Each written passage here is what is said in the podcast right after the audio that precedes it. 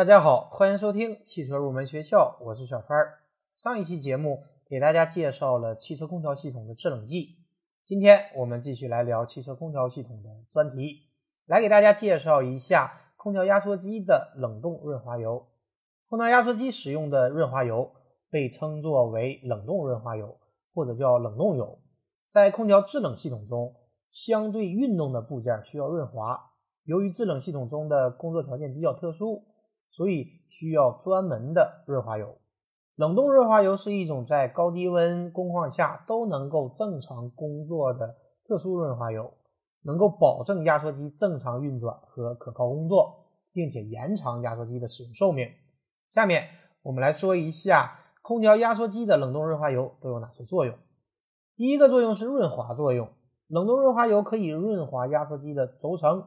活塞等等零部件的表面，减少运动阻力和磨损，降低功率的消耗，延长压缩机的使用寿命，并且提高制冷系数。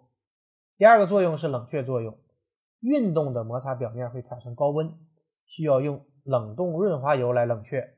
冷冻润滑油能够及时带走运动表面摩擦产生的热量，防止压缩机温度过高而烧坏压缩机。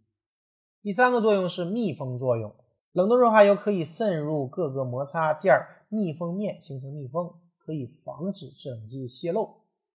第四个作用是降低压缩机的噪声。冷冻润滑油不断的冲洗摩擦表面，带走磨损的碎屑，可以减少磨损，降低压缩机的工作噪声。之所以说压缩机的冷冻润滑油很特殊，是因为它需要满足以下几个方面的性能要求。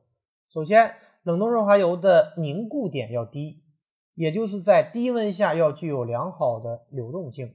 因为如果低温流动性差，则冷冻润滑油会沉积在蒸发器内而影响制冷能力，或凝结在压缩机的底部失去润滑作用而损坏运动部件。其次，冷冻润滑油应该具有一定的粘度，而且受温度的影响要小。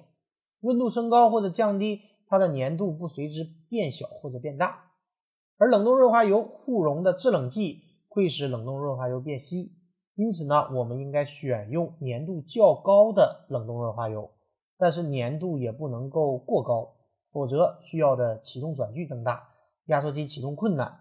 所以，冷冻润滑油的粘度要选择适当。另外，冷冻润滑油和制冷剂的溶解性要好，在汽车空调制冷系统中。制冷剂与冷冻润滑油是混合在一起的。当制冷剂流动时，冷冻润滑油也随之流动。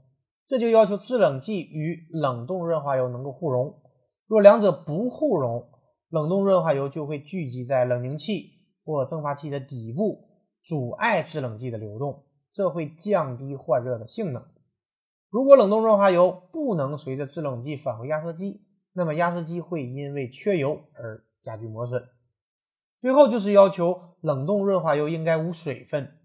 如果冷冻润滑油中的水分太多，则会在膨胀阀节流口处结冰，造成冰堵，影响系统制冷剂的流动。同时，水分会使冷冻润滑油变质分解，腐蚀压缩机的材料。通过以上的讲解，我们可以看出，空调压缩机对冷冻润滑油的性能要求是比较高的，所以我们在维修和保养的过程中。是要加以注意的。下面我们就来说一下压缩机的冷冻润滑油在保养和使用过程中需要注意的一些事项。首先，必须要严格使用原车空调压缩机所规定的冷冻润滑油的型号，不得使用其他的润滑油来替代，否则会损坏压缩机。而且，更换一个压缩机的费用并不便宜。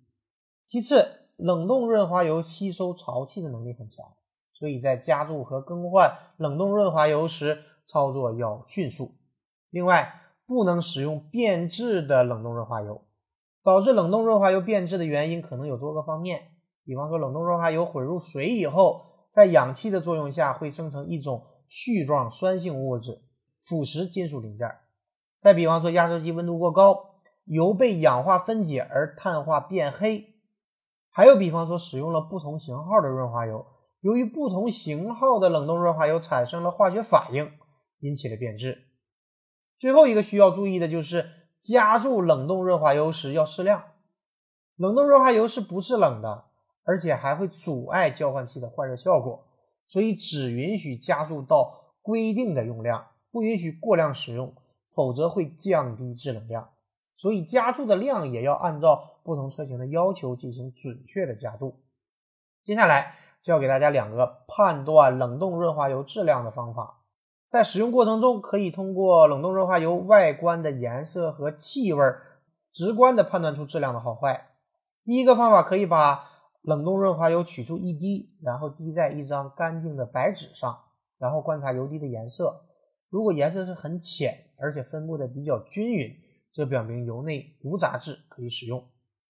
第二个方法是对比法，以干净标准的冷冻润滑油作为对比标准，然后取出需要检查的润滑油，通过对比，如果被检查润滑油的颜色是浅黄色，则还可以使用；而如果是红褐色，而且比较浑浊了，那么就不能够继续使用。